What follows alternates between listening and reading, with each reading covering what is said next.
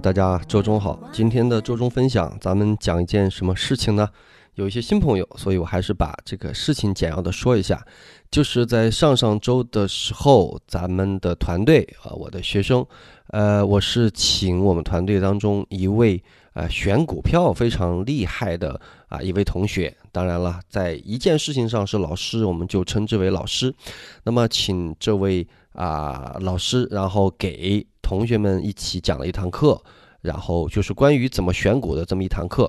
那同时也是邀请开放呃这个课程给三位在微博上的朋友，咱们抽取了三位的朋友，也是去旁听了这一门课啊、这件事情大家都知道。那么呃后来呢，这个效果就还是不错，因为他在讲课当中举的几个例子。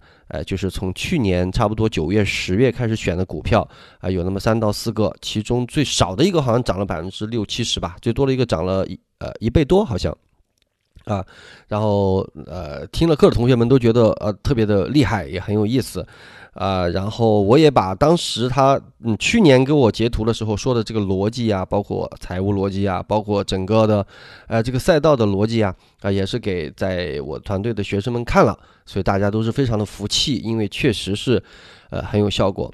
那么这件事情呢，我就是在微博上说了一下，然后就有人给我发私信，但是啊、也有人想问，但是可能没好意思问。呃，就是大家揣在很多人心当中的一个疑问，就是说，呃，来给我们讲课的这位同学啊，这位老师，他本身也是清华的经管毕业，然后自己也是一个呃马上准备在美国上市公司的这么一个去上市的这么一个高管啊。那么呃，之前是在年轻的时候啊，因为他的岁数跟我差不多，可能比我稍稍小一点点吧，啊，也三十多岁。然后呢，呃，年轻的时候十几年前呢，也是在四大会计事务所干过很多年，所以财务功底很扎实。那么我说完这个事情过后，有很多人就有一个疑问说，人家这么厉害啊，人家这么厉害，凭什么来跟你学啊？他选股都半年能涨，能翻一倍了，凭什么还跟你学？你半年能翻一倍吧？我看你晒的你们的基金的净值，你也没有翻一倍啊，对不对？人凭什么人凭什么来跟你学啊？这是第一个问题。第二个问题就是说，呃，这个呃跟你学也就算了，对吧？你们私底下学，没准你真有一点长处嘛。那又为什么还愿意给几十个人、上百个人？因为我们那天来参会的，包括微博上朋友，一共大概是一百二十五位。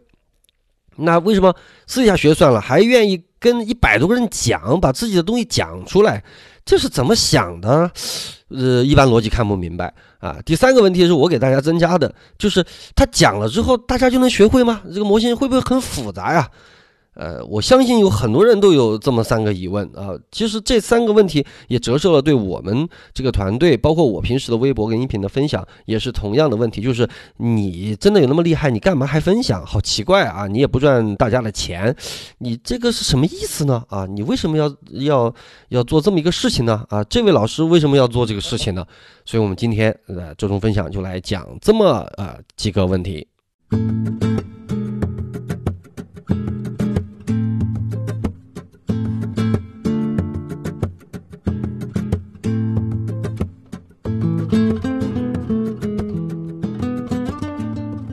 好，那咱们首先来呃回答大家的这个第一个问题啊，就是呃人家那么厉害，为什么还来跟你学啊？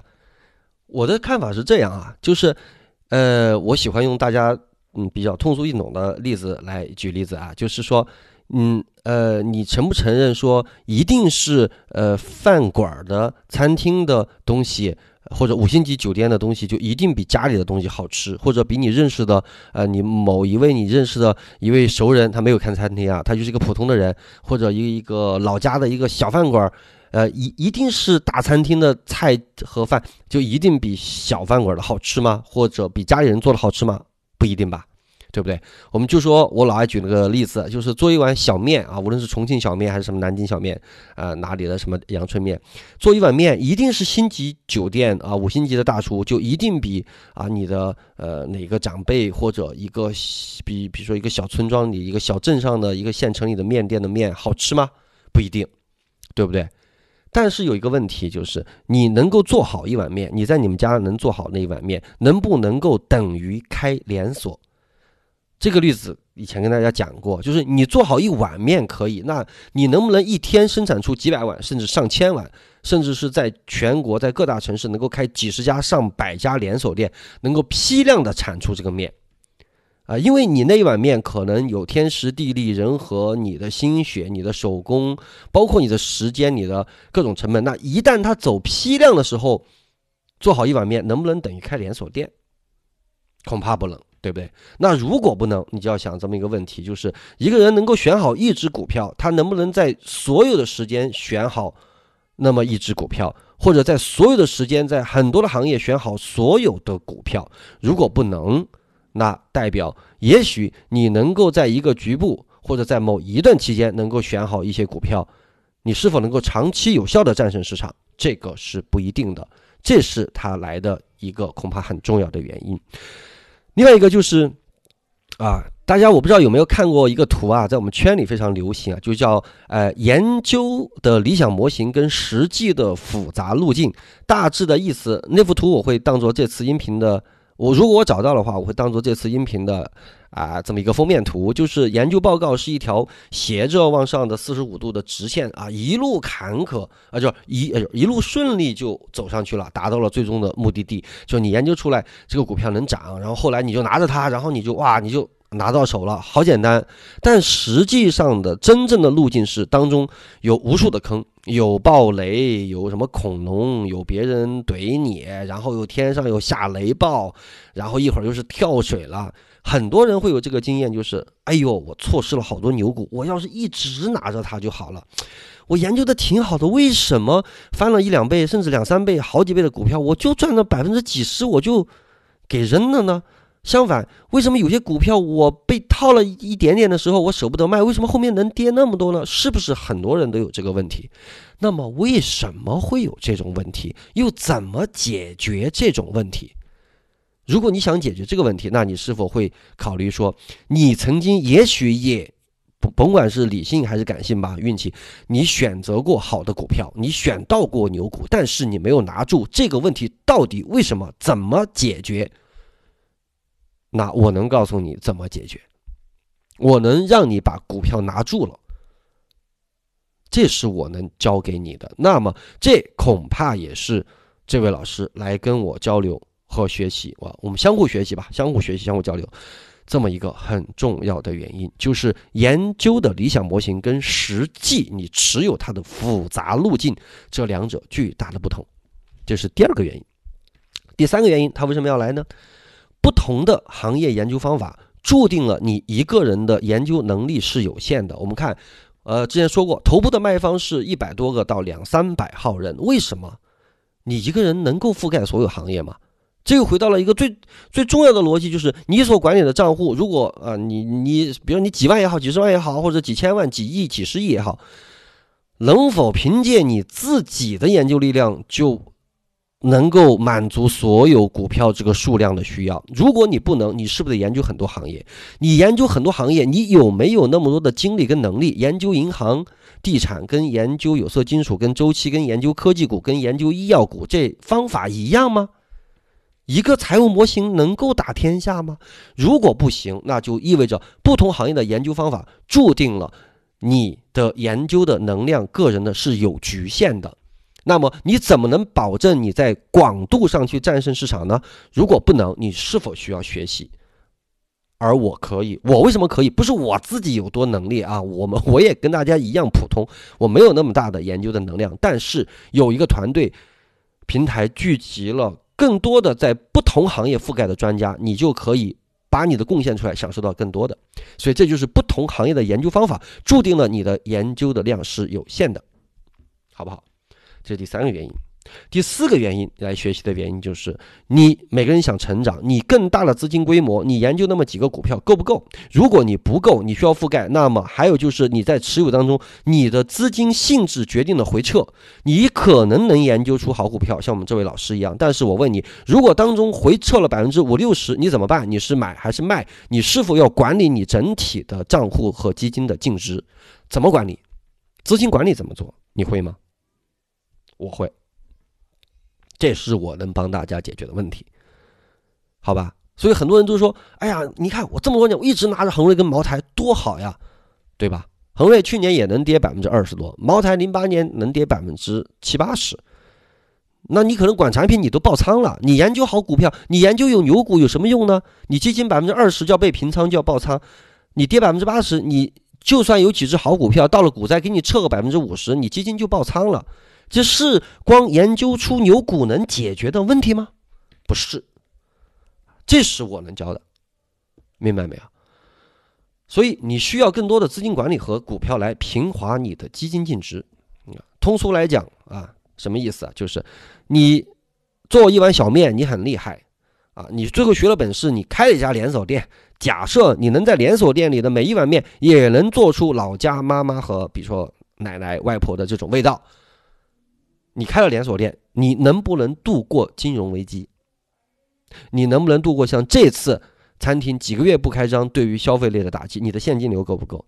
或者你能不能度过你的连锁店能不能度过地震、海啸？就是股灾，这是研究的问题吗？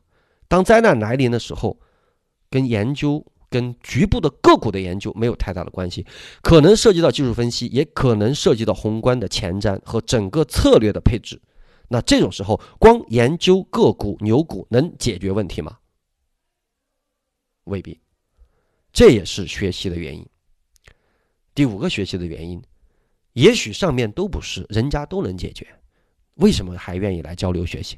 因为人家有一颗永远不停止进步的心。他觉得很好，但我永远想要更好。他的对手不是别人，而是他自己。我知道我做的很好，我还想更好，我还想更好。我愿意向我以为和我觉得比我更厉害的人去学习。虽然我不一定比他厉害，但是人家愿意信任我是抱着一颗对自己永不停止进步的心。他愿意用自己谦虚的态度去学到更多的。中国古话就讲“满招损，谦受益”。你是一碗水，你老觉得水满了，比外外界的一滴水，任何一滴水再滴进来都漫出去，你怎么能学到东西？我前段时间也批评有的学生，什么都觉得自己懂，什么都是一副就是了不起了，就是这我也懂，那个我怼你一下，那个我怼你一下，你真的能够每个点都能够怼到别人吗？你真的能够每个点都超过别人吗？未必。你不把自己放空，你不说你自己不懂，你不说你不把自己放谦虚一点，你怎么能够学到更多的东西呢？所以，也许上面的原因都不是他来跟我交流和学习真正的目的，真正的目原因只有一个，就是他愿意去见到更广阔的世界，愿意尝试这种可能，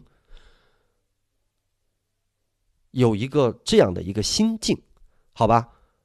以上几个原因，我不知道是否足以回答他那么厉害，选股那么厉害，为什么还来跟你学？这是我的看法。好，我们回答第二个问题。好，那你说好，那他这么愿意学，单独找我就学就可以了嘛？我跟他交流嘛，啊，学到本事就好了。为什么还愿意分享呢？还跟几百号人分享，疯了吗？这不是一个人致富的秘诀吗？好简单，首先是因为我让他必须分享，因为。大家都知道，我们团队的原则有两个：一约勤奋，二约分享。勤奋包含了对自己的勤奋，对团队的付出，包含了谦虚的态度、勤学苦读，以及一个无私的分享。如果你不是一个分享的人，我从言语之间就感觉到你是一个呃很嘚瑟的人，很自以为是的人。你放心，我不会跟你有过多的深交啊，我会。凭借自己的直觉去做事情。我曾经跟大家讲过，美国的白宫一位白宫的总安全顾问写过一本书，叫什么叫“注意有人盯着你吧”，反正诸如此类的。然后那本书里就讲，不要不要忽略你的直觉，百分之七十多以上的直觉是对的。如果你觉得一个人不对，那那个人百分之七八十他的概率就是不对的。不要以为理性科学什么面貌大数据，人类有很多的直观，很多的直觉是几百万年遗传下来，在你内心和大脑皮层深处的一种天赋和本能。一定要相信你的直觉。你知道很多人在现实生活中没有见过蛇，但是为什么一见到蛇就会害怕吗？这是我们的祖先在上百万年、几百万年的这么一个长时间，在我们大脑的深处。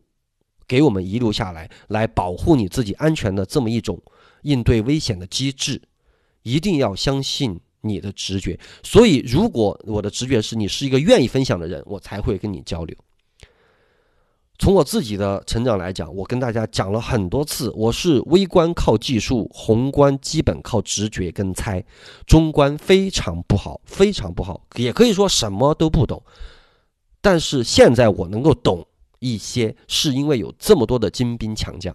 那如果我不是因为分享我的在微观上的那么一点点技术和我在宏观上的那么一点点所谓蒙准的东西，我怎么能得到中观上这么多的精兵强将、专业人士？我们的医药壁垒这么高，科技壁垒这么高，这么多的专业人士，还有我这么多努力的学生的资源的共享，大家把智慧集体集体的提供给我，大家能够看到。我们无论是疫情报告，无论是什么什么什么报告，实际上我微博和音频表达的不足我们每天团队产出量的五十分之一，甚至百分之一。很多东西我不方便讲而已。那我凭什么补起来？就是因为我分享，我自己知道怎么才能够成长的更快，所以我让他分享。他可能碍于我的面子，当然更大的可能是他完全理解我，他和我的想法完全一致。因为分享才获得了这么多的，这就是我以前说的长板理论。我只有一块板，但是我毫无保留的拿出来。没想到互联网给了我二十块板，我把二十块板我捆了一下，捆成了一个桶，然后装在里边的这个水位的高低就是我们的智慧，这个体量就是我现在所拥有的体量。我以一块长板拥有了这么大的一个三维立体的这么大。一个容积的这么大密度的这么一个体量，只是因为我的分享，我实际上只有一块板。这就是我朴素的理论，我没有那么复杂，我就是这么想的，我也这么做的，只不过我可能比别人多做两步，我效率高一点，我执行力强一点，所以他完全认可我的理论，我相信。同时，愿意跟所有人分享的第二个原因，我认为是一个升维打击的思想。他打破了自己的舒适区，他不认为自己是完美的，他愿意去突破自己的舒适区，去接触到更多的他也许不熟悉的东西。打破舒适区之后，跟大家共享这个平台，共享这个信息，在一个资源，在一个信息爆炸的年代，每每一年都以很快的增速在暴增的信息的年代，通过。集体的信息筛选和资源壁垒的建立，来建立一个大的平台和圈子。你是否相信一个人能够解决这个市场的所有问题呢？我想起有一个啊，英国的啊，我记得是牛津的吧，牛津的一个博士叫做啊，叫做罗宾邓巴。当然，我们国内有一位啊，我们国发院的北大。国发院的一位呃经济学很牛的大牛啊呃汪丁丁先生给他取了名字叫叫叫呃饶伯敦，这个名字很民国啊。这个这个饶伯敦教授呢，也就是这个叫罗宾邓巴教授啊，他就是他们以前啊，就是有一个理论啊，就叫做人类的。这个发展在整个世界的进程当中，呃，如果我们承认呃达尔文的进化论，所谓的物竞天择，啊，当时呃这个汪教授也是写了一个叫《灵长类的社会系统》的这篇论文啊，包括这个饶伯敦博士的学术，我就混起来讲啊，我就不是那么严谨的混起来讲这个学术上的问题，就是说人类社会参与到有限资源的竞争的物种啊。我们就是作为灵长类，跟猫科、跟犬类，比如说狼啊什么之类的，猫科动物，像猫跟老虎啊，就属于猫科动物。那跟它们相比，人类在体能跟攻击性上是弱势群体。那么有很多偶然的因素和漫长的历史进化，让呃整个的灵长类啊，包括这些什么猩猩啊这些，成为一个叫社会性的哺乳动物。那么这些弱小的猴子们、猩猩们，包括人们，不得不抱团取暖，而且为群体的这种生活付出一个相应的代价。啊，所以有一个利他行为和间接互惠，就是我们能常常看到，在动物园你带孩子去的时候，你看到有好多猩猩跟猴子会相互在背后，也就是去什么去去挠痒痒，去抓去抓狮子，或者说去挠背，对不对？那么，呃，为什么会有这样的行为啊？甚至有一个，比如说，呃，这个 A 猴子跟 B 猴子挠背，那个 B 猴子也会跟 A。挠背，甚至你仔细观察，在动物学上，你会看到说，这个 A 跟 B 挠完背以后，这个 B 可能会给 C 挠背，而这个 C 是 A 的信任方，就是这个 C 是 A 的朋友，但是 B 因为要回报 A，而 A 暂时不需要，所以 B 可能会去给 C 挠背，那这就是一个间接互惠。所以整个灵长类的个体，它实际上长期的漫长进化过程当中呢，是有一个相互信任。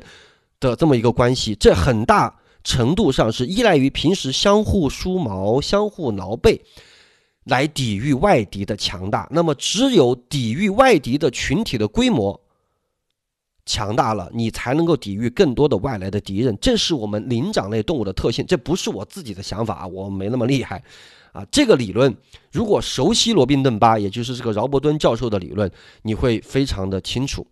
就是假设我们啊，这个团队的成员的总数是 n，那么如果我们之间有足够的强烈的信任关系，成为亲密的好友，相互梳毛所需要的时间，那就是二的 n 次方成为一个正比，那么指数型的这个增加是远远高于算术型的增加，而人类。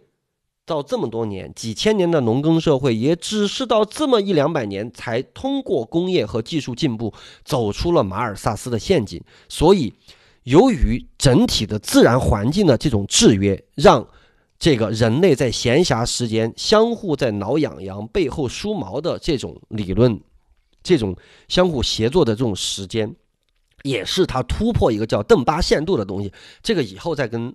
大家讲啊，就是你的社群规模啊，它的一个规模来决定了你这个社群能够产出的能量，以及能够抵御外界对你威胁的这种风险的能量，好像有点复杂，我就简单一点，就是。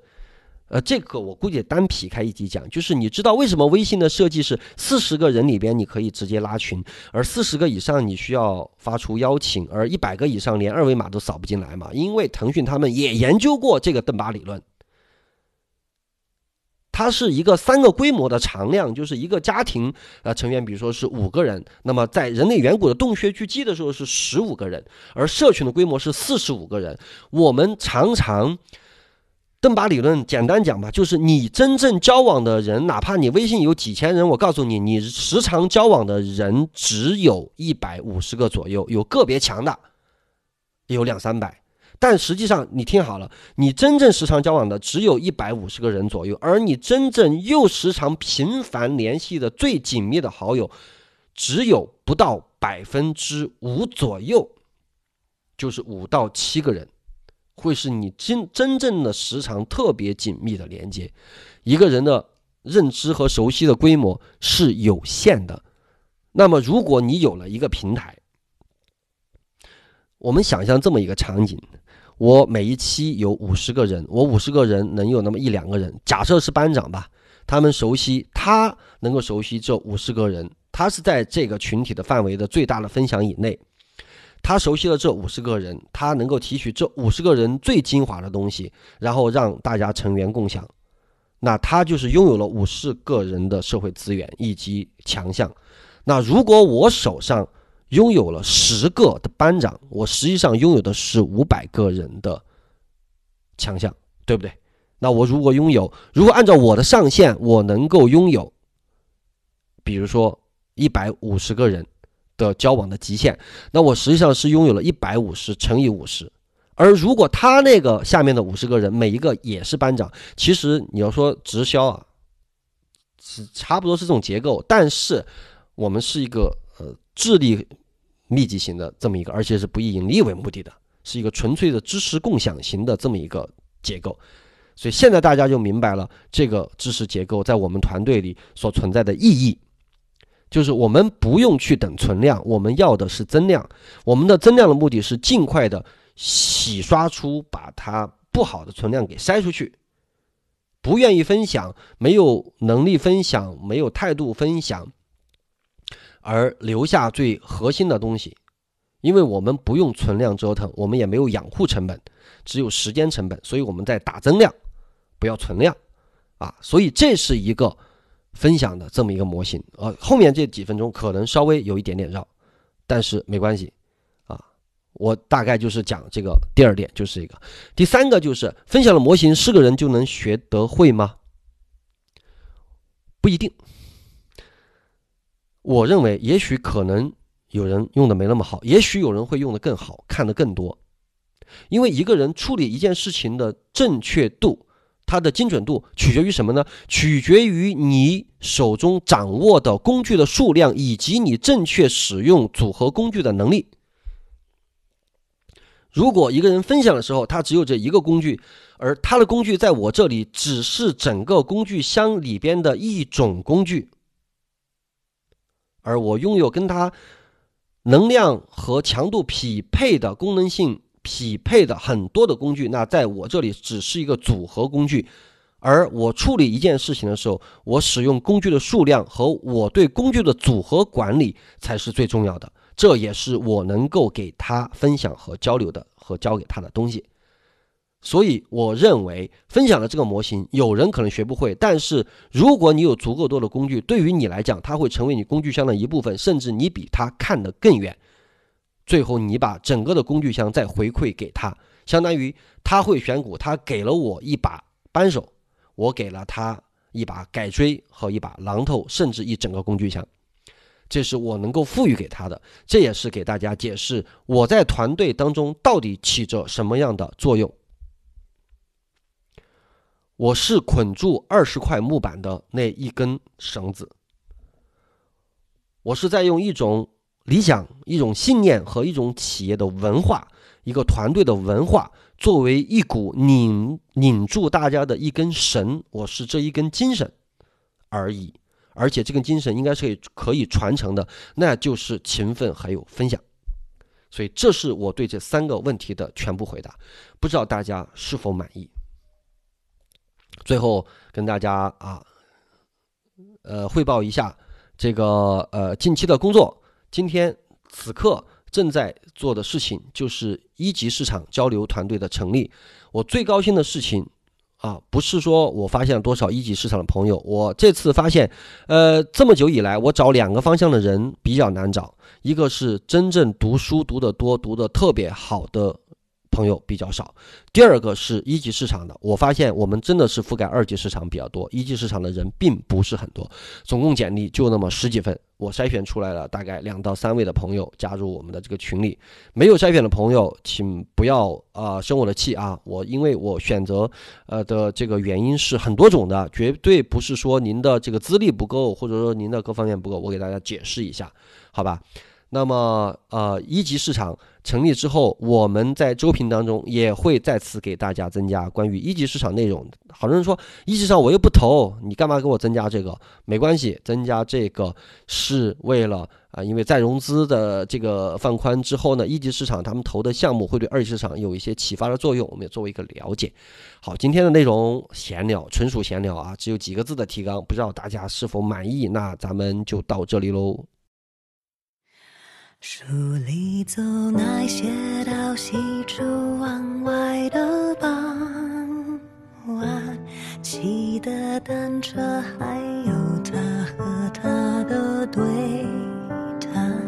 女孩的白色衣裳，男孩爱看她穿。好多桥段，好多的浪漫，好多人心酸，好聚好散。好多天都看不完。刚才吻了你一下你也喜欢对吗？不然怎么一直牵我的手？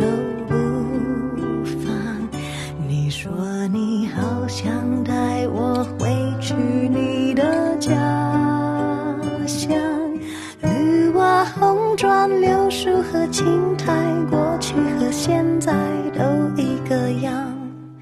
你说你也会这样，慢慢喜欢你，慢慢的亲密，慢慢聊自己，慢慢和你走在一起，慢慢我想配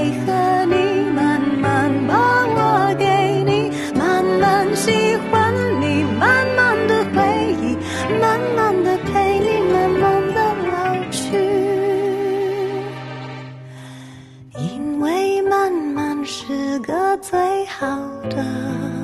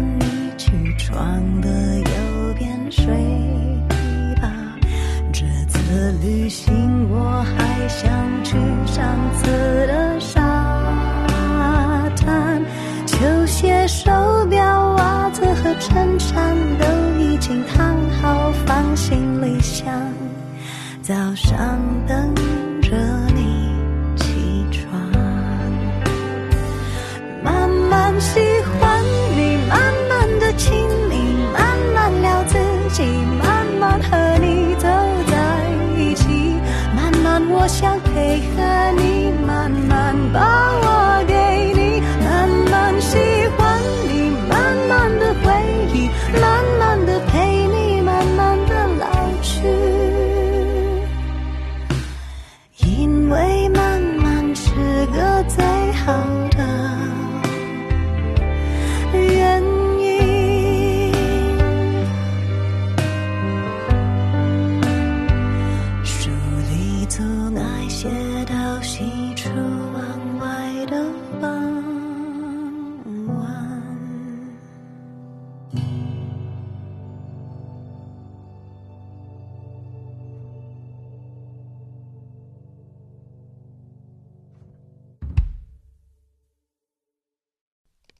哈，最后一个小彩蛋，就是有朋友问啊，特斯拉出了一个无钴的电池，就是没有钴啊这个金属的电池，而且它要自主研发电池，那会对整个的特斯拉产业链，尤其是它的这个原材料产业链有什么影响呢？